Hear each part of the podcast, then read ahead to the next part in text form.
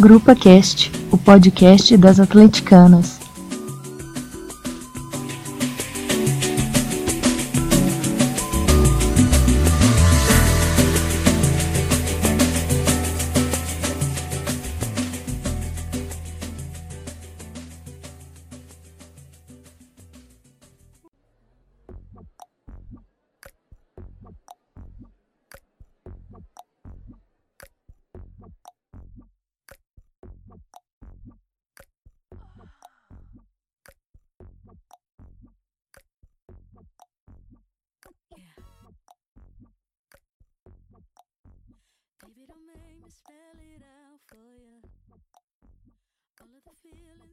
Olá, estamos aqui com mais um Grupo Cast, nosso 11 episódio, falando sempre dessa nossa paixão pelo futebol e pelo galo, claro, né? E tudo mais que gira em torno dessas paixões. Meu nome é Márcia e hoje eu estou aqui com essa responsabilidade de, entre aspas, conduzir essa conversa, porque a gente já está tão acostumada com a Lela, né, que até eu sinto falta. Outras grupinhas, inclusive, já fizeram um podcast essa semana comentando os últimos jogos, brilharam como sempre. E no podcast de hoje a gente vai fazer tipo um primeiro podcast especial e a gente não vai comentar nenhum jogo. A gente vai trabalhar um formato diferente e falar sobre um assunto que é muito sério hoje em dia, tipo, tanto no futebol quanto fora do futebol, que é a homofobia. E hoje eu estou aqui com as minhas amadas grupas Carol. Ei, Carol. Oi, gente, é um prazer estar aqui mais uma vez. A Júlia. Oi, gente, tudo bem? É um prazer estar aqui com vocês novamente. A Nath. Pessoal, é muito bom estar aqui nesse episódio tão importante. Com a nossa convidada especialíssima, que é a Luísa da Galo que é um movimento lindo anti-homofobia e anti-sexismo no futebol. Tudo bom, Luísa? Tudo jóia, pessoal. Um prazer estar aí com vocês nesse tema mega importante aí. Enfim, tamo junto. Então, todo mundo aqui, a gente sabe o quão grave e frequente é essa situação de homofobia no futebol, né? Seja nos estádios ou fora dele, mesmo envolvendo o futebol. É... E para começar a nossa conversa, eu queria que a Luísa falasse para a gente um pouco sobre essa iniciativa e coragem, né? Que realmente a gente tem que admirar que é uma coragem hoje em dia você montar uma torcida queer. É, então, Luísa, fala pra gente um pouco da, da criação da Galo Queer. Então, vou contar um pouco de, de segunda mão, porque eu não fiz parte daquele primeiro momento. Né? Era um, um grupo pequeno, motivado por uma, é, é, uma mina que, enfim, voltou de uma viagem muito sensibilizada por estudos de gênero que ela estava é, desenvolvendo naquele momento e atleticana que é pensando que era um absurdo é, do, do futebol, mais especificamente dentro do Galo, é, a homofobia, o machismo e tantos outros modos de preconceito serem tão naturalizados. E um pouco na ideia de tentar lançar um debate, disputar é, narrativas aí com relação a como que o futebol tem que se, se manifestar, as torcidas podem e devem se é que ela juntou com um grupo de amigos para é, essa página e, e, a coisa, por ser tão é, naturalizada, eu acho que é justamente pelo qual a, a Galo Queer ganhou tanta dimensão, né? É, o incômodo de tantos conservadores foi gigantesco, do mesmo modo teve um grupo muito grande de pessoas, e o número de curtidas da página é prova de que tem muita gente que concorda com é, o questionamento dessas práticas homofóbicas que é no futebol, e, e bom, a mídia é, é potencializou essa visibilidade que ganhou, tantas outras páginas surgiram, e eu me juntei ao grupo, assim, no ano passado, um pouco no sentido de é, não é, não é renovar, porque parece que, que é, havia necessidade de uma renovação, mas diante da, da, da impossibilidade dos, dos, antigos integrantes de continuar tocando, é que houve uma, é, uma mobilização para novas entradas e eu entrei nesse, nesse movimento de não deixar o grupo morrer. Em alguma medida, eu tendo a, a dizer que a gente não, não é exatamente uma torcida, no sentido de que a gente se de, é, de outros agrupamentos, tipicamente de torcidas, de é, se organizar para ir no estádio ou para assistir no bar, Eu acho que a nossa função é muito mais de pautar esses temas no ambiente virtual e, quando possível, no, é, na, também nos estádios, onde quer que seja, né? Tensionar esses, esses temas. E, e, nesse sentido, acho que a gente tem sido bem sucedido. A prova disso é, é a própria Atlético é, recentemente após o episódio do clássico. Episódio terrível esse, inclusive, né? É, e quantas pessoas tem, mais ou menos, na coordenação da Galo Queer? Cara, atualmente somos muito poucas, eu diria que. É, porque em alguma medida a coisa vem e vai, né? Algumas pessoas que eventualmente estavam mais afastadas, dependendo do, do, do momento, ressurgem, mas eu diria que atualmente somos tipo cinco. é realmente um, um grupo pequeno e tem uma reverberação, uma importância muito maior do que é, o número demonstra, né? Com certeza. É, parece que se sofreram muitas ameaças, né, para não aparecerem no campo, tipo, segurando a bandeira queer. Sim, isso é, é principalmente daquele movimento inicial. Acho que agora, é, diante da, de todas as dificuldades, é, nenhum de nós tem, tem feito esse movimento. E por se tratar de, em alguma medida, desse, dessa página que não se configura como torcida, no meu entendimento de torcida, os efeitos do que, que representa a Gualaquira, elas, eles é, é, abordam as nossas próprias iniciativas, né? Então, em alguma medida, algumas das iniciativas de pessoas entrarem com faixas ou com bandeiras não são é, é, efetivamente incentivadas por nós, ainda que obviamente a gente apoiaria, né? O que é fantástico, porque é isso mesmo, né? Acho que a gente está lançando um tema para justamente as pessoas se empoderarem dessa discussão e, e irem questionar é, o clube, os torcedores, o espaço do, do estádio. Mas eu tenho conhecimento. Então, é, esse, esse movimento de, de de ameaça, ele aconteceu principalmente no começo do, do, do aparecimento da Galoqueer, onde houve um pouco desse, dessa empolgação de tentar trazer tudo que estava sendo é, pautado no ambiente virtual também para os estádios. Mas isso vai para além do que a gente propriamente é, produziu ou incentivou. Eram pessoas se apropriando daquela discussão e indo para com uma faixa, com uma bandeira, e a gente tem conhecimento sim de que isso foi barrado, tem uma situação que foi divulgada na é, é, meio de comunicação dizendo que é, o Mineirão negou porque entendeu que aquela era uma mensagem política, coisas ridículas desse tipo, né? Com tantos outros posicionamentos. Fala Galvão. A desculpa não era nem que não era política, era que não era ligado ao futebol. Como se Fala Galvão fosse, né? Eu tô aqui, Galvão fosse ligado ao futebol. É, houve esses movimentos e a gente tem assim, é, é, totalmente recorrente as, as ameaças e críticas na própria página, o que pessoalmente eu nem leio, porque acho que, infelizmente, pouco agrega. Né? Então, assim, eu leio quando é, assim, eu observo o que é de fato útil, quando é uma chamada de entrevista, quando é um elogio, mas é, críticas vazias e comentários agressivos, acho que nem é Às vezes é melhor evitar fadiga, né? Exato, por aí.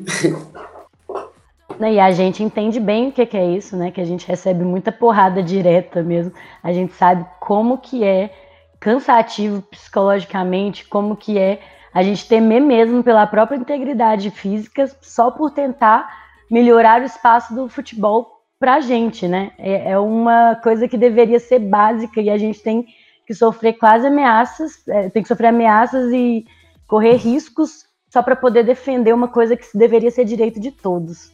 Isso é muito triste nessa altura do campeonato, né? É, exatamente, né? Quando eu tô no Twitter, assim, às vezes que eu tô vendo coisas da grupa, sempre tem um bonitinho para aparecer falando, tá, mas o que, que a grupa acha disso aqui, né? Implicando com a gente é, não vão falar sobre tal coisa, que é isso, aquilo, que hipocrisia e tal e tal. E a gente sabe muito bem que é ser atacado o tempo inteiro por torcedores ignorantes que não sabem de fato qual é a nossa luta, né? Não, o que eu ia falar que o, o que dói mais é porque é, é o fogo amigo, né? Porque as críticas, as piores críticas, a gente nem recebe de torcidas rivais, de, de colegas de torcidas rivais é, é o que as meninas, inclusive, não, não sei se você ouviu, Luísa, a gente fez recentemente um podcast com as Marias, que é a torcida, é como se fosse a grupa do Cruzeiro. E foi uma conversa super bacana, Sim. e elas falaram que quando elas criaram o podcast delas e colocaram o nome de Marias, que ninguém de fora criticou. Quem criticou mesmo foi o pessoal de dentro da torcida do Cruzeiro. É o que a gente chama de fogo amigo. Isso é uma coisa que, que dói muito mais na gente. Saber que a torcida do Galo está ali é, é, criando, a, atrapalhando a gente a, a desenvolver a, uma ideia brilhante, e isso é foda, é, é difícil. Dói mais quando vem de dentro, né? Ainda sem mais dúvida, sem dúvida cantos homofóbicos que sempre que aconteceram, mas chegou num nível que agora a nossa torcida quer a nossa morte. Isso é muito pesado, é muito pesado para lidar. É um time que a gente acompanha a vida inteira, a torcida que a gente faz parte, e de repente eles desconsideram completamente a nossa presença e pior ainda incentivam a nossa morte. Isso é muito pesado, gente. Isso não, não deveria de forma alguma ser relativizado da forma que é até mesmo pelo Galo. É muito pesado. É, eu, eu fico sem palavras de, de pensar sobre é, isso. É, então, é sobre isso que a, que a Natália falou. É, eu, eu vi muita gente falando que todo mundo que teve essa coisa midiática, né, que foi para mídia, todo mundo comentando, porque tinha o nome do Bolsonaro envolvido. Só que as pessoas ignoraram totalmente o fato de que não era ele o, o, o problema maior ali é o fato de usar o nome dele para falar que vai matar, né, o viado. Então, assim, é, eu vi muita gente falando que só teve isso por causa de candidato, e eu discordo 100%. Eu acho que ele foi tipo um pivô só, né, que o motivo maior é, além disso, tá, tá, tá aquém do Bolsonaro, né, por mais que ele incentive, porque eu vi torcedores com faixa de Lula, eu vi torcedores com faixa de Bolsonaro, isso tanto na torcida do Galo quanto do Cruzeiro e em outras torcidas também, porque futebol e política se misturam, então todo mundo, né, vai expressar sua opinião, independentemente de como for, mas aí começaram a justificar que era porque usaram o Bolsonaro ali, né. Então, assim, por causa desse acontecimento todo, é, de falar que quer a nossa morte, desejar a nossa morte, que foi uma coisa que me doeu muito, as meninas sabem disso. Foi, foi tipo, foi tão grave para mim e me doeu tanto que foi a primeira vez na minha vida que eu cogitei não torcer mais pro Galo. Que eu fiquei, eu fiquei tão abalada emocionalmente que eu pensei, não, eu realmente vou largar o Galo de lado porque isso não dá mais para mim. Por quê? Eu já. A gente já aguenta piadinhas com Maria, é, a gente aguenta piadinhas com tudo que envolve, é, pra, de forma pejorativa, a sexualidade e o fato de ser mulher. Mas é isso já é uma coisa, é uma coisa que a gente vem lutando, vem lutando. Mas acho que para falar que vai matar foi o estopim para mim, sabe? Então, tipo, eu fiquei extremamente magoada. E, e tipo, isso é fora até da, do que eu pensar para falar. Porque eu só penso em muita mágoa. E da forma de como eu quis tanto não estar no meio, sabe? Tipo, como eu não queria até mesmo ser é, quem eu sou e como faz, porque pra ser de forma tão rejeitada numa torcida que eu gosto tanto num time que eu amo tanto, entendeu? Foi bem pesado. Dói demais, né? Você quer estar no lugar onde você não é aceito. Exatamente, sim. E a gente eu tá acho falando... que essa invisibilidade ah. é perigosa, né? Tipo assim, as pessoas agem como se não existissem homossexuais no futebol, nem dentro das quatro linhas, nem na arquibancada. E a orientação é sempre se esconder. É assim, ah, você pode ser gay, você pode ser lésbica, mas quando você estiver na arquibancada, é melhor que você não demonstre, porque para que não sofra violência e por aí em diante. Isso aí é uma coisa que vai minando a vítima, entendeu? A gente vai, vai, vai passando para a gente a imagem que a gente deve se esconder. E assim, eu, na preparação para o podcast, eu estava lendo muitas coisas e eu li duas frases que me chamaram muita atenção. Uma era assim, ó, o esporte tem o poder de mudar o mundo, e a outra fala que o futebol é reflexo da sociedade. Então, assim, o rapaz falava que só existe homofobia no futebol, porque existe homofobia no mundo. E o outro falava que o esporte pode ser uma cura para a homofobia, saindo do esporte e indo para a vida. E eu acho que é muito interessante a gente pensar nisso, porque as pessoas agem como se futebol fosse um mundo paralelo, que ali dentro pode tudo, que ali dentro pode falar o que quiser, que e fica tudo muito pautado lei, pela né? zoação, pela brincadeira. E assim, a gente tem que entender que não é brincadeira, que inclusive extrapolaram, né, além da, da zombação para ameaça de morte, isso feriu muita gente. É, a Júlia comentou que ah, eu fiquei muito triste por A Júlia foi a primeira pessoa que eu vi comentando no dia no grupo, da, inclusive foi no grupo do podcast mesmo, que ela comentou e eu não tinha escutado a, a música ainda, eu não entendi por que, que a Júlia estava chateada, mas também não perguntei na hora, porque eu respeitei que ela estava bem chateada mesmo. E aí, depois, quando eu entrei no Twitter, que eu fui vendo a, as polêmicas, assim, e foi uma coisa que me doeu muito. Tanto que nesse podcast que a Marcinha citou, eu estava extremamente abalada ainda quando eu gravei o podcast, porque foi uma coisa que feriu muito a, a, a, minha existência. É tipo assim, foi um recado de que eu não era bem-vinda num dos lugares que eu mais gosto de estar. Eu sou torcedor de arquibancada há muito tempo, então, assim, é muito ruim não se sentir parte. E essa invisibilidade, essa coisa do, do Galo não usar nem os termos, a, as palavras corretas, no dia da visibilidade não, não fazer nenhum comentário, essa coisa de fingir que a gente não existe, só piora, não ajuda em nada. Não, é, é, é recorrente, né? Eu tenho um monte de amigo gay que, que ama futebol. Então, tipo assim, as MIG vão lá pro estádio se policiando para parecer homem, né? Tipo assim, vão, elas deixam de. É, tipo assim, você deixa de ser você para entrar num ambiente que, entre aspas, não é o seu para assistir um jogo de futebol Aí é obrigado a ouvir, tipo, que viado não gosta, não entende de futebol, que, sabe? Eu acho que, que, que quem se submete a passar por isso, por estar num lugar onde não é, não é bem recebido, e vai falar que isso não é gostar, isso, gente, isso é amor demais pelo futebol, entendeu? É querer estar ali, é querer participar e não ser bem recebido. É claro que isso dói, dói demais. O, o futebol, ele tem que que deixar de ser esse segmento, igual a Carol falou, que pode tudo. Não, gente, não pode não. Não é brincadeira. Não é mesmo, e não deveria ser relativizado da forma que é. Os, os, os, clubes ignoram, a própria justiça desportiva age como se fosse coisa de, de menor poder ofensivo, sendo que dando uma multa mínima para um acontecimento desse nível. Como é que valoriza em 5 mil reais uma ameaça de morte a uma camada, a uma parte considerável da torcida do Galo. Isso é, é muito pouco, é, é mostrar pra gente que a gente vale muito pouco pro nosso time. E o que o nosso Até time não tá nem aí pra reais é muito dinheiro para mim, né? O Galo não é nada. Não, inclusive, inclusive eu, é eu acho bacana a gente falar disso, do, do, do valor dessa multa, mas a Luísa estava começando a falar alguma coisa. Você tem um amigo, Luísa? Perdão. Que desenvolveu uma com homossexuais que frequentam, homens gays mais especificamente, que frequentam estádio, e um dos entrevistados dele, inclusive, mencionou que ele fazia, faz parte de uma grande torcida, não me recordo do Atlético, ele disse que, bom, se descobrirem que eu, que eu sou gay, eu prefiro parar de frequentar o estádio e a torcida para não prejudicar o meu time.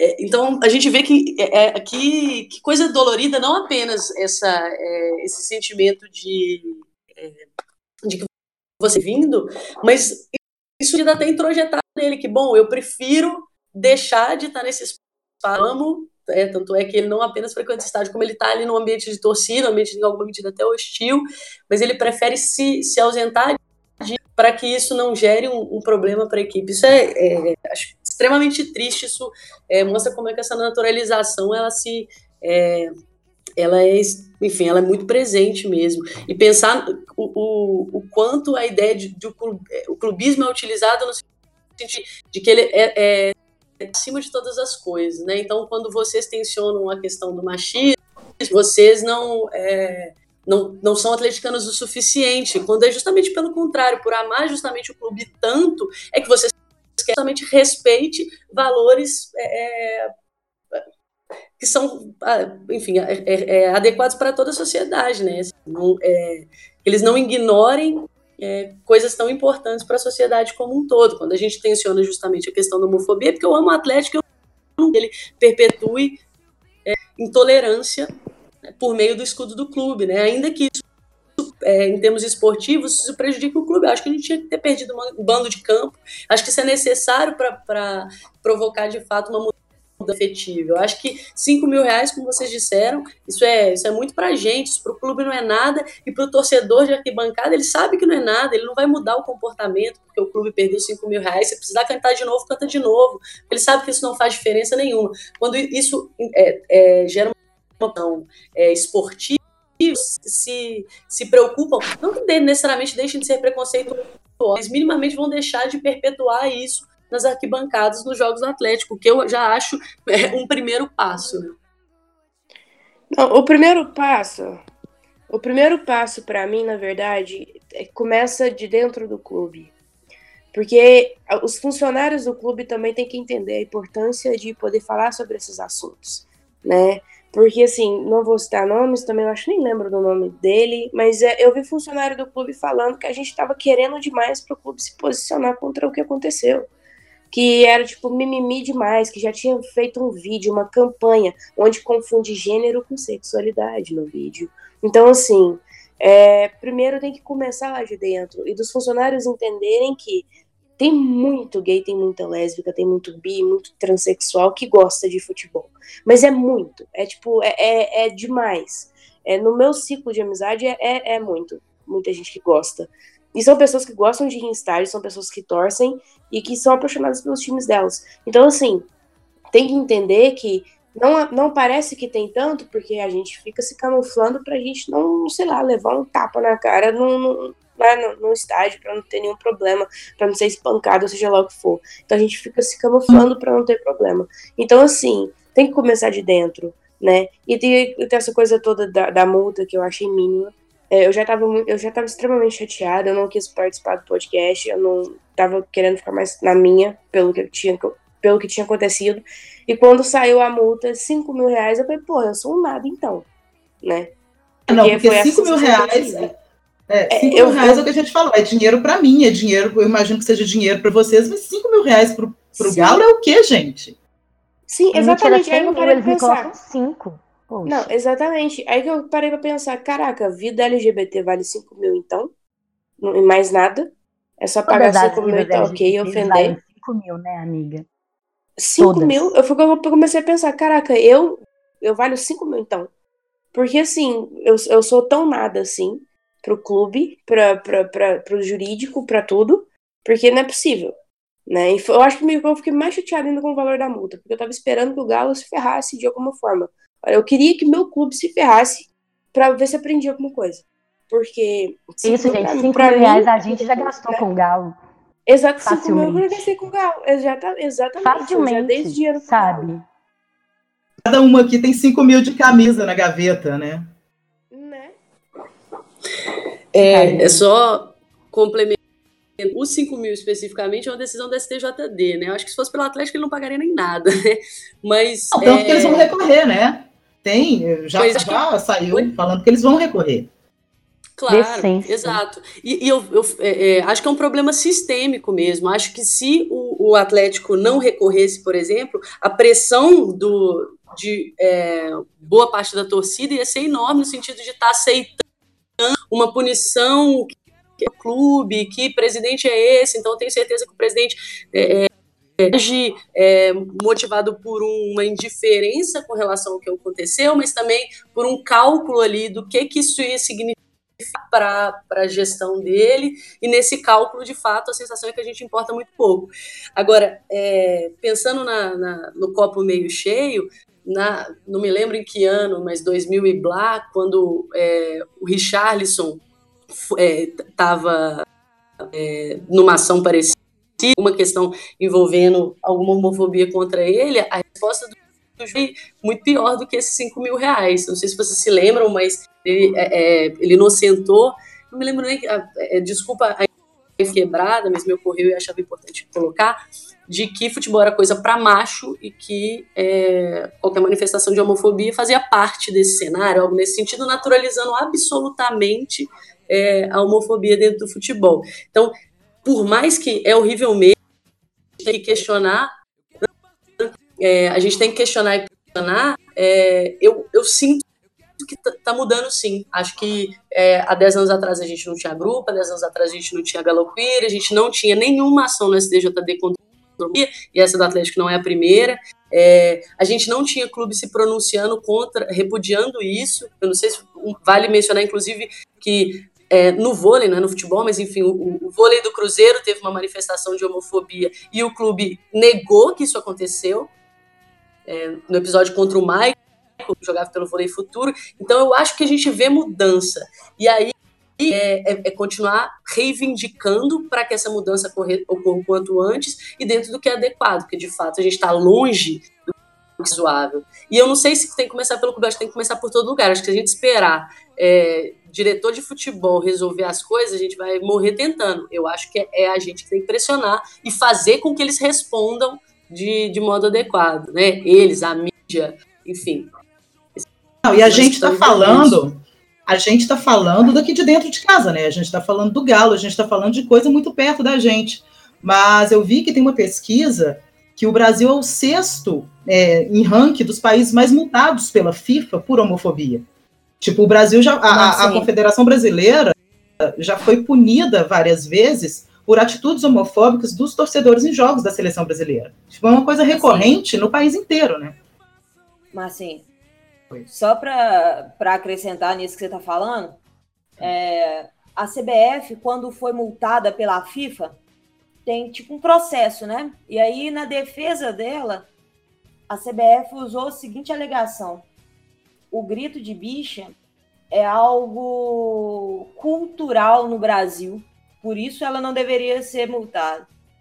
Aí a FIFA alegou que os gritos começaram pós-Copa, então que não, não tinha embasamento legal ser cultural e multou do mesmo jeito. Mas o que mais é grave é o seguinte: é a CBF, como maior instituição do futebol, ao invés de se posicionar, não, ela tentou defender, ela tentou acobertar, ela tentou naturalizar. E não é natural. O... Exatamente. Tem uma, tem uma lei no, no futebol que eu acho que está dentro do Estatuto do Torcedor, se eu não me engano, que tem previsão de punição para atos homofóbicos e hostis. E o STJD fala que não pune porque não é relatado. Ou seja, ele só vai punir se os atos relatarem na súmula, por exemplo. E ele, eles alegam que ninguém relata, que nem, nem relata os fatos porque todo mundo acha normal, todo mundo vê como piada. Então, é nesse momento que eu acho importante que, se, que seja dito que está errado, porque aí vai gerando movimenta, movimentação, visibilidade, para as pessoas começarem a ver isso como um erro, para começar a ver denúncia para começar a se cumprir a lei. Porque se não começar desde a denúncia, nunca vai chegar ao cumprimento da lei. E o, o STJD começou a falar um tempo atrás que ia começar a punir, porque veio uma ordem da FIFA para co, coibir.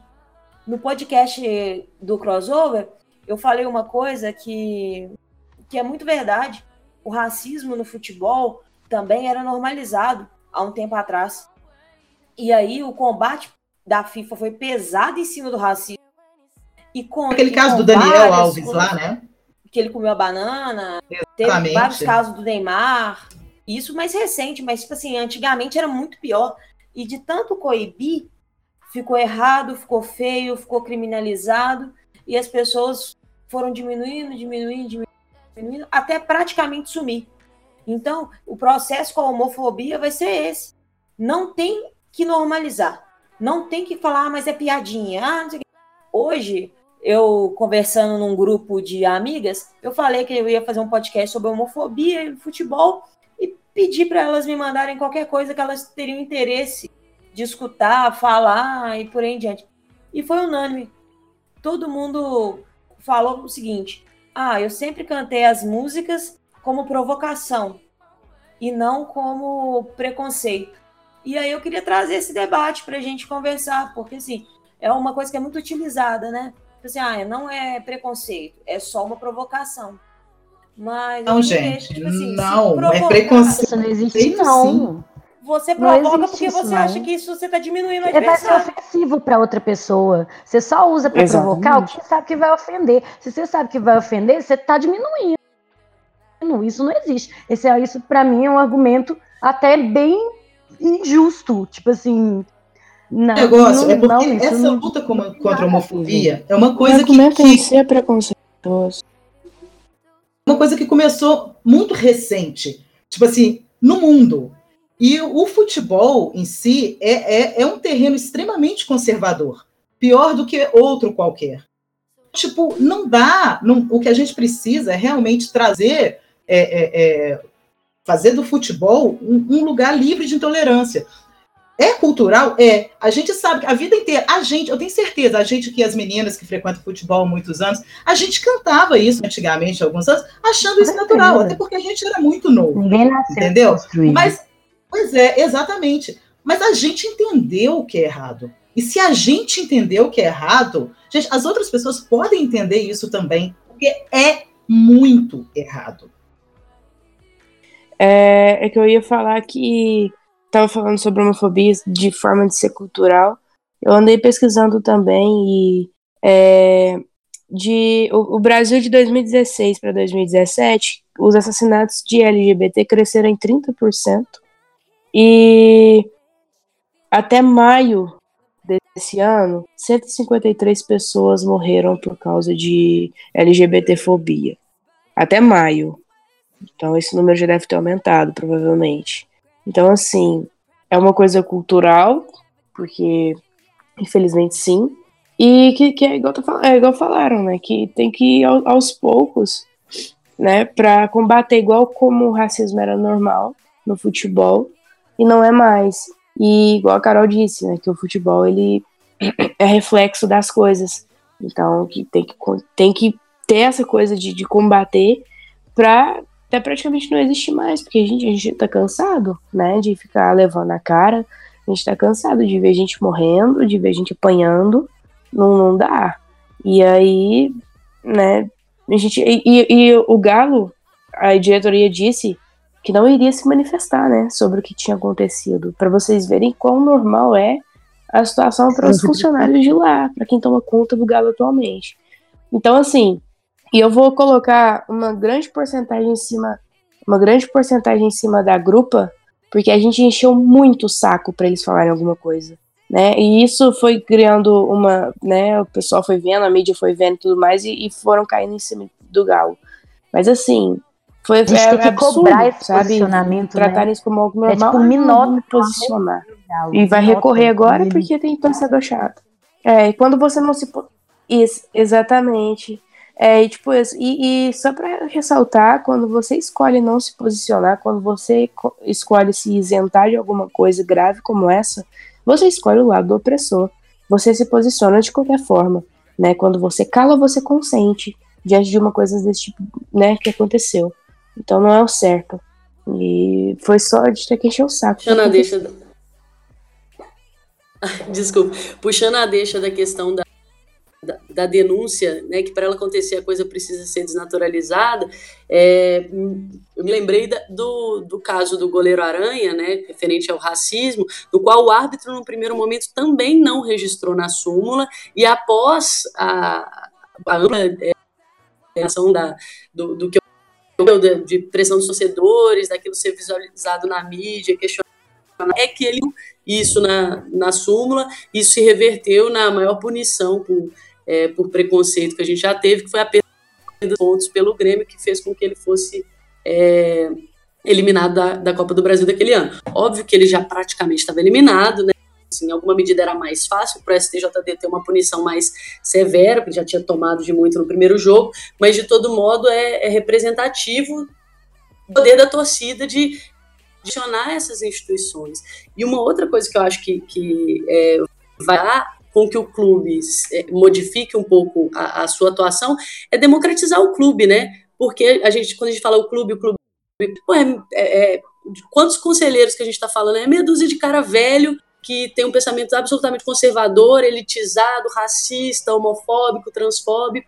Então, enquanto a gente não, não tiver poder de voto, condição de, de ingresso no conselho, a gente vai continuar viu aí que muito pouco vai se mesmo com essas questões. A gente tem que ter mais diversidade dentro do clube, né?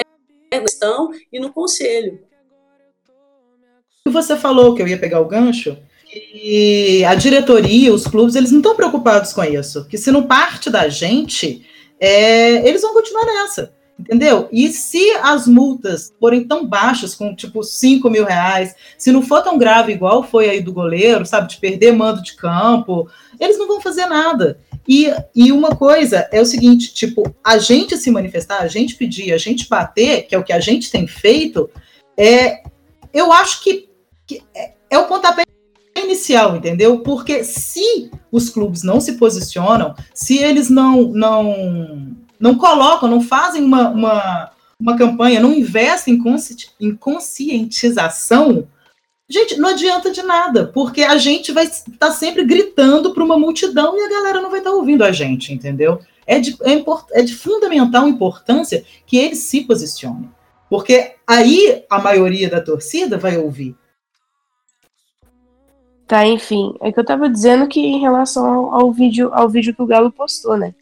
Que fala sobre tudo, sobre é, lutar contra. É, sobre o Galo ser time do povo, que ultimamente não tem um sentido ser time do povo, né? Que eles falam sobre o, o dia do canhoto, sobre o dia do motorista, sobre o dia do cardiologista, mas no, no mês da visibilidade LGBT eles não especificaram, eles não falaram nada, né? A gente, a gente faltou implorar para falarem alguma coisa, não falaram.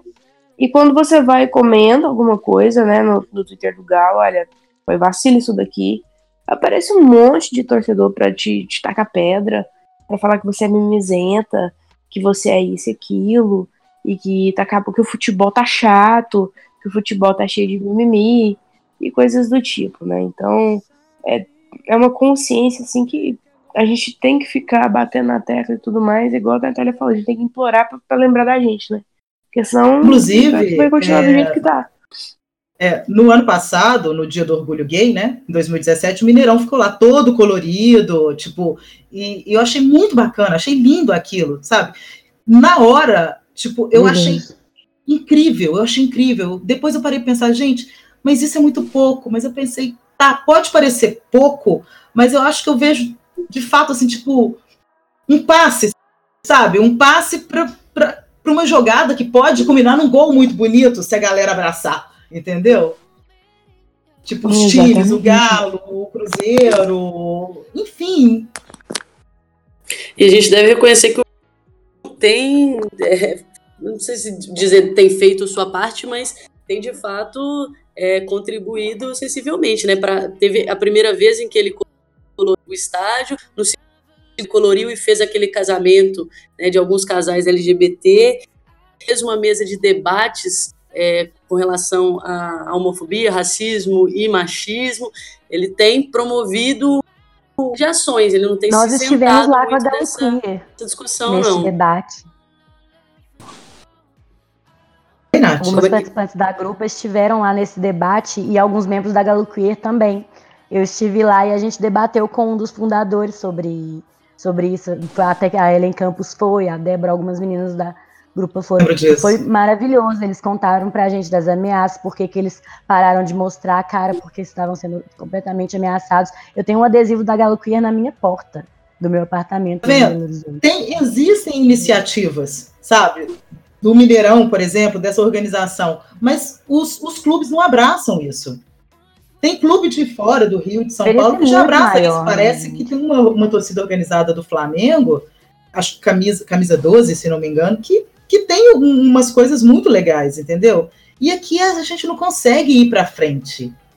Eu acho que essa questão histórica do, do clube é, facilita algum, alguns passos, vamos dizer assim. A gente tem alguns clubes que são mais populares, que são mais abertos, que aceitam as minorias com mais facilidade. Mas quando se trata de homofobia, geralmente não são os mesmos clubes. Por exemplo, é, os clubes que mais lutaram contra o racismo lá na base, desde quando surgiram e por aí em diante, foram o Corinthians, que era um clube de operários, o Galo, que foi o primeiro time a aceitar negros, né? Inclusive tem negros no, no, nos fundadores do Galo, nunca foi um problema no Galo, e antes no Cruzeiro era. É... E no, no Rio Grande do Sul era o Inter. Então, esses três. Tem o Vasco também, foram... né? É, mas eu falo, eu falo mais desses três porque eles ficaram muito conhecidos como os time do povo por causa disso. Hoje, o, o título de time do povo virou, virou hashtag, virou troféu, mas a realidade é histórica.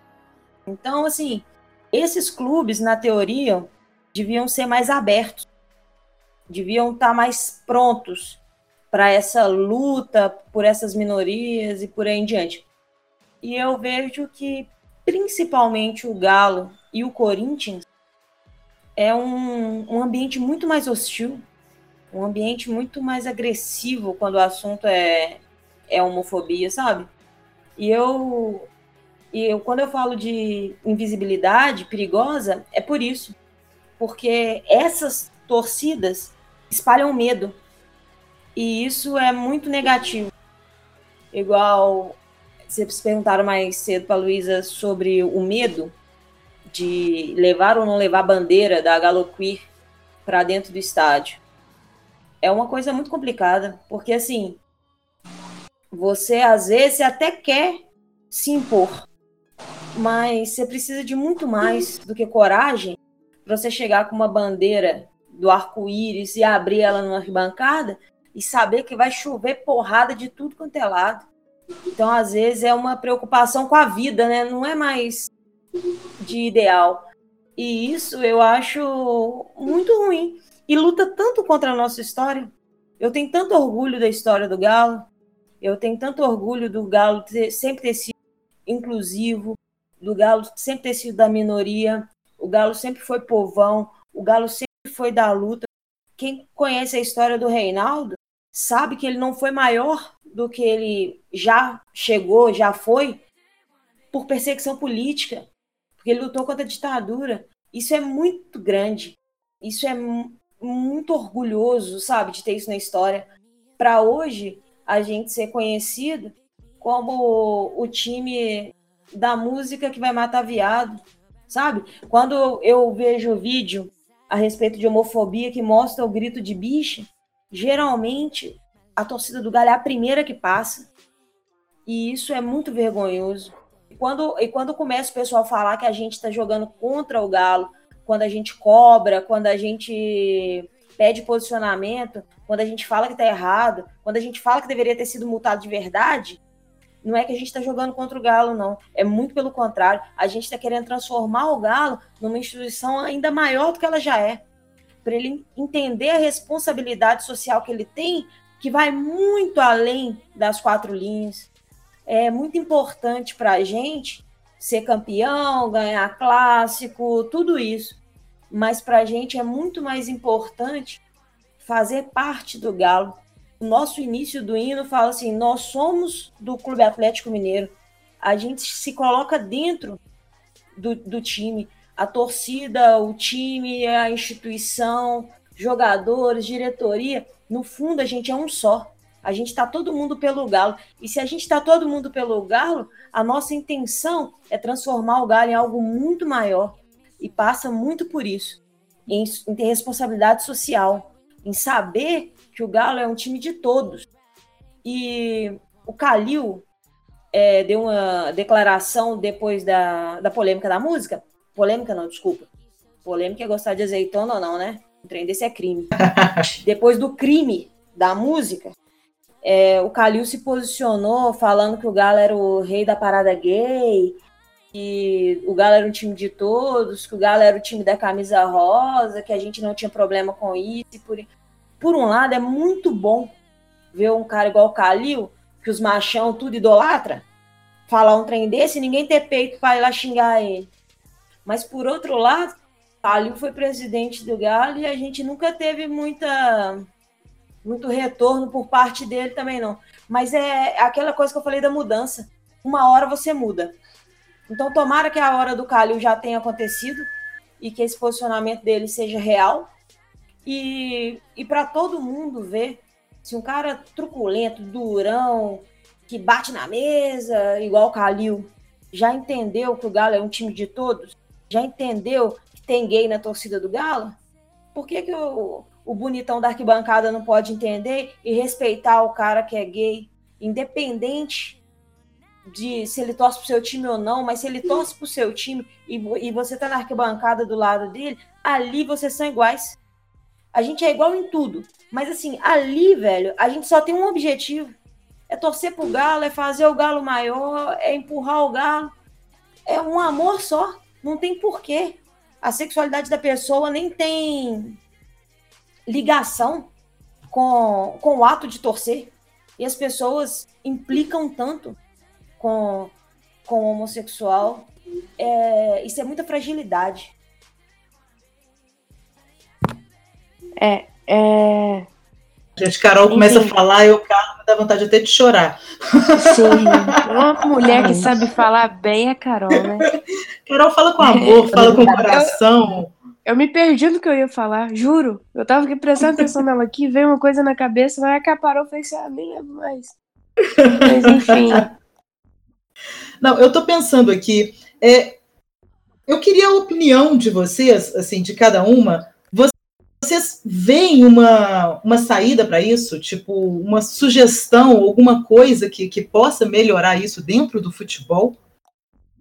É, é os clubes se unirem. Não, não, não tem uma outra opção, sabe? Os clubes têm que começar a agir e engajar nesse tipo de assunto. Porque. Posicionamento e visibilidade.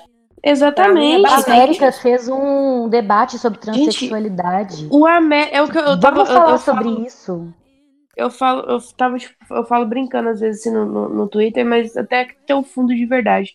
De Minas Gerais, o América é o maior time em relação a esse tipo de coisa. É verdade. Porque o América é fala da, da, da, visibilidade LGBT, levanta debate sobre transexualidade, fala um monte de coisa. Você pode ver que quando tem alguma coisa para postar sobre isso, o América é o único que posta. Cruzeiro e Atlético fica caladinho, fica pianinho, não fala nada. Então, assim, é, é, é esse tipo de coisa que tem que fazer, sabe?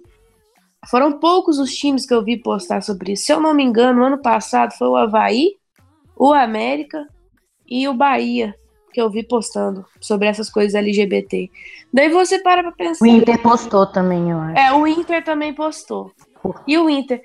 Por causa que eles têm uma conselheira, né, mulher, que ela é muito, ela mudou muita coisa lá dentro do Inter. Pois por causa é. de que representatividade. A mesma Exatamente. coisa. Se tivesse alguma mulher ou uma, um gay lá dentro da, da, do Galo para poder tomar conta do assunto que é de todo mundo, nada disso estaria acontecendo, mas é só sempre homem hétero branco que está lá para é. representar um time que quer ser do povo. Então, Exatamente. Né, você, Daí agora você pega democratização do clube, né? Enquanto a gente tiver só é, funcionando de fora, é muito mais difícil. É muito mais difícil. A gente tem que ter representação dentro do clube. Não, é que, tipo, para pra pensar se, por exemplo, um Corinthians faz uma campanha LGBT, porque o Corinthians tem muito torcedor, o Flamengo, por exemplo, né? O quão seria bom pra gente quando esses times maiores, assim, de maior visibilidade, começam a agir dessa forma.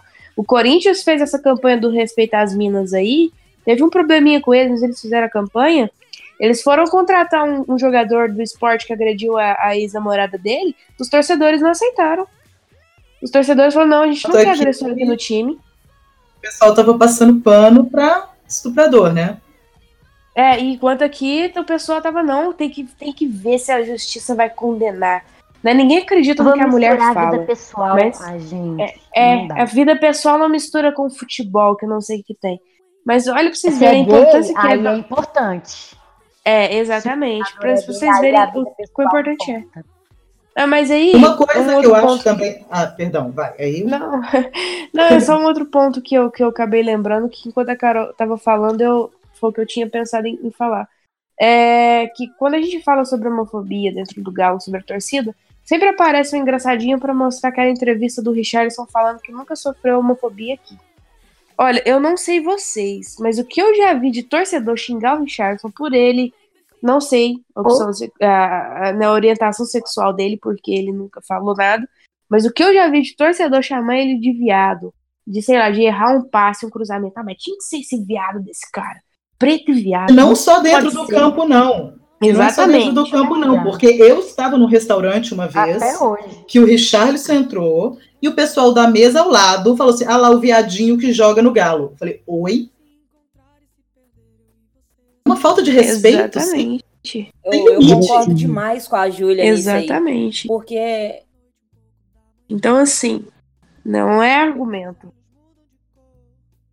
Não, e eu ainda vou falar com você o seguinte, Ju. Ele, Hum. ele não sente, não sentiu na passagem dele a homofobia aqui, porque ele vinha de um histórico muito pesado no São Paulo. No Sim. São Paulo, a história do, do Richardson era a seguinte: eles cantavam o nome de todos os jogadores, o dele não. Ele fazia gol, a torcida não comemorava. E a torcida pedia a cabeça dele direto. Chegou no Galo, tinha muito questionamento, esse tipo de coisa de ah, tinha que ser essa bicha mesmo. Isso aqui era coisa normal na arquibancada. Eu lembro É. que na semifinal da Libertadores, ele perdeu um pênalti. Quando ele perdeu o pênalti, o mundo caiu. Se a gente for eliminado por causa dessa bicha, eu vou matar esse cara, ele não vai sair do estádio. Isso, assim, foi generalizado. O Jô também perdeu o pênalti na mesma. na- na- no mesmo jogo, né? Que era na semifinal também. Ninguém xingou.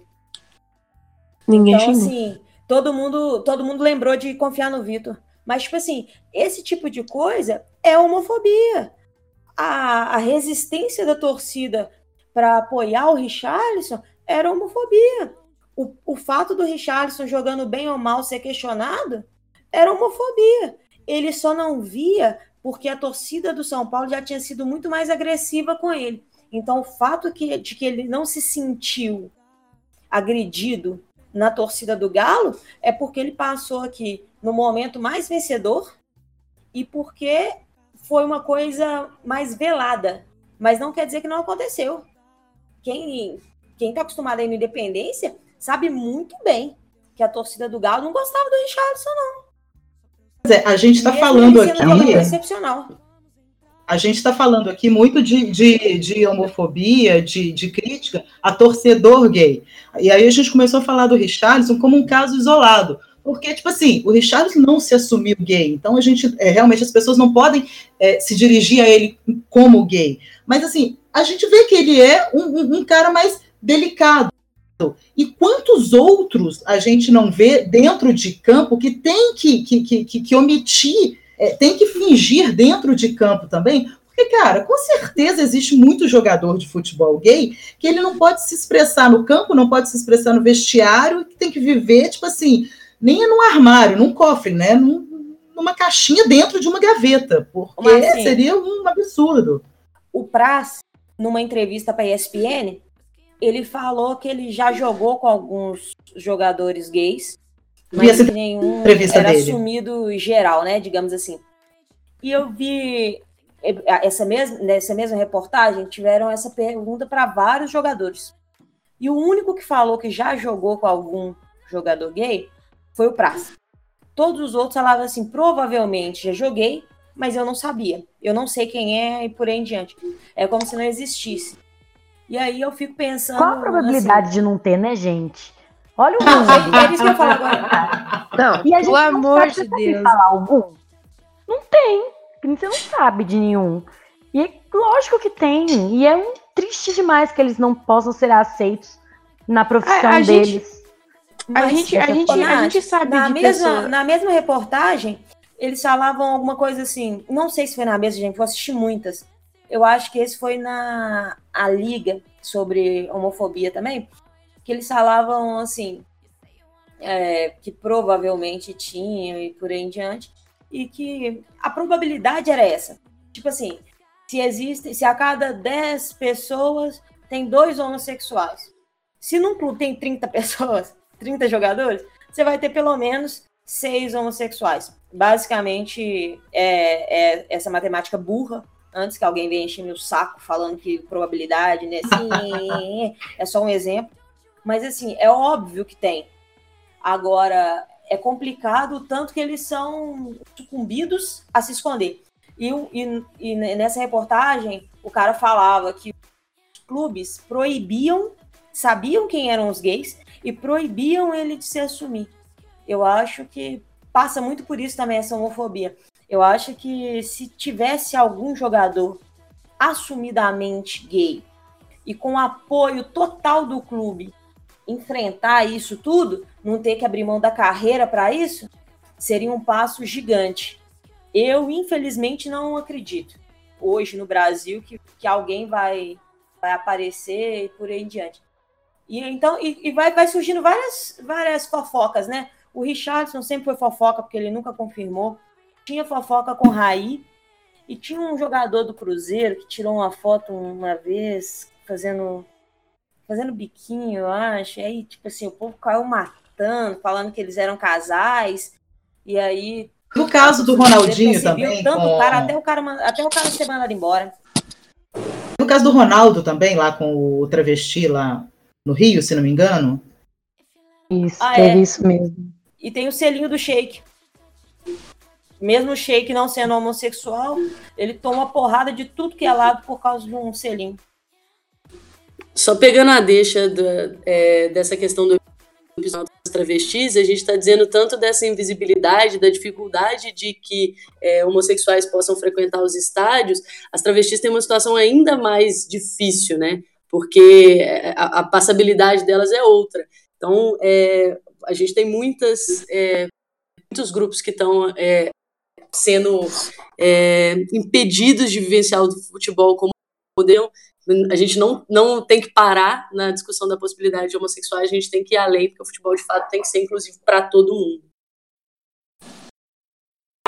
É, e considerando isso que você falou, Luísa, é, para os travestis, para as travestis aparecerem no estádio é mais complicado ainda do que pro, pro, pro hétero, pro, pro gay cis, né? Que é mais discreto, que eles conseguem ser, ser mais discretos, porque a travesti normalmente ela chega, ela chama mais atenção, a galera vê que, que, que é travesti e, e o preconceito ainda é muito maior, né? Exato, sem sombra de dúvida. Ela não tem opção em... de se esconder, né? Exato. Quando a gente pensa em travesti futebol, a gente pensa justamente nesses episódios é, quase como um, uma, uma personagem de uma situação desconfortável de um jogador, e não como uma pessoa que participa do universo do futebol. A gente não. não, não é, é, difícil que, que se paute essa, esse aspecto. Recentemente eu ouvi uma história é, de uma travesti atleticana que mora nos, nas imediações do Horto e que sempre sonhou ir para o estádio e que nunca foi receio de, de agressão e, e eu desenvolvi uma, uma, uma, pesquisa sobre a Coligay e a, a mesma situação de, de mulheres travestis, de, né, de travestis é, para além de muito mais do que os homens gays, que seria enorme de poder é, ir a estádios por receber violência, né? Histórias como essas a gente tem várias, né? Sem dúvida. Meninas, eu acho que esse assunto realmente é um assunto muito sério, é um assunto que, que, que, que tem muita história, é de suma importância. Acho, inclusive, que esse programa, esse podcast, é, a gente pode ter como um primeiro né, para abordar o tema, porque eu acho que tem inúmeras coisas ainda para a gente discutir. Acho que foi bacana, a gente ficou aqui dando a nossa opinião e falando o que realmente incomoda. Gente se sente no estádio, né? Bom, mas eu acho que, que o tempo está bacana, acho que a gente pode fazer umas considerações finais. E vocês querem falar mais alguma coisa? Fiquem à vontade, que a hora é agora. Eu queria só chamar atenção para uma coisa que é, foi uma coisa que também me mandaram hoje mais cedo, que o futebol feminino ainda tem uma junção de coisas, né? A gente tem a homofobia lá dentro ainda e o machismo. Então, é uma outra coisa que a gente precisa falar a respeito mesmo. Futebol feminino, além de ser deixado de lado, ele, ele ainda sofre com muitos preconceitos, tanto pro lado do machismo quanto da homofobia. E a partir do ano que vem, os times da Libertadores são obrigados a ter time feminino. E aí vai ser uma debandada de criação de time mas a tendência é que seja sucateado, feito pelas coxas, e que continue perpetuando esses preconceitos em cima das meninas. E eu acho que a gente precisa fazer exatamente o contrário. É pegar esse boom e, e tentar afastar o machismo e a homofobia do futebol. É uma grande porta que a gente vai ter, uma grande oportunidade. Mulheres que tinham um projeto sério, assim, que ele, é, no momento, óbvio que está muito longe de ser a estrutura adequada, mas naquele período ele oferecia uma estrutura bastante diferenciada em relação às outras equipes de Belo Horizonte. Então, é, eu acho que cobrar para ser daquilo para melhor, para muito melhor, obviamente, porque anos se passam, é, o futebol de mulheres já tem se desenvolvido bastante, a, a, a, o reconhecimento da, da, da, necessidade de se valorizar ele está tá muito mais presente. Então, acho que a gente pode partir com, com um certo otimismo que é possível sim que dentro do Atlético a gente tenha é, um departamento de futebol feminino levado a sério e ah, vou torcer para isso. Também estou nessa expectativa. Meninas, então eu agradeço demais a participação de vocês. O Grupo Cast de hoje fica por aqui e a qualquer momento a gente volta, seja discutindo jogos de futebol do Galo ou abordando assuntos que cercam essa nossa paixão que é o futebol. Eu queria agradecer a participação maravilhosa da Luísa e das outras minhas amigas grupas, Nath, Júlia, Carol, a, a, vida com vocês, a grupa com vocês, os podcasts com vocês é muito mais gostoso. Obrigada, meninas. É, eu que agradeço. Estar, estar na presença de vocês é sempre muito bom. É muito bom estar aqui, gente. Eu adoro conversar com vocês. Ficaria aqui a noite inteira. agradeço aí o convite, o papo aí com vocês. Essas conversas é, ajudam a gente a reenergizar aí as forças para continuar resistindo, lutando e reivindicando. É isso. Gente, vamos lembrar que ofensas não são brincadeiras. Não devem Exatamente. ser.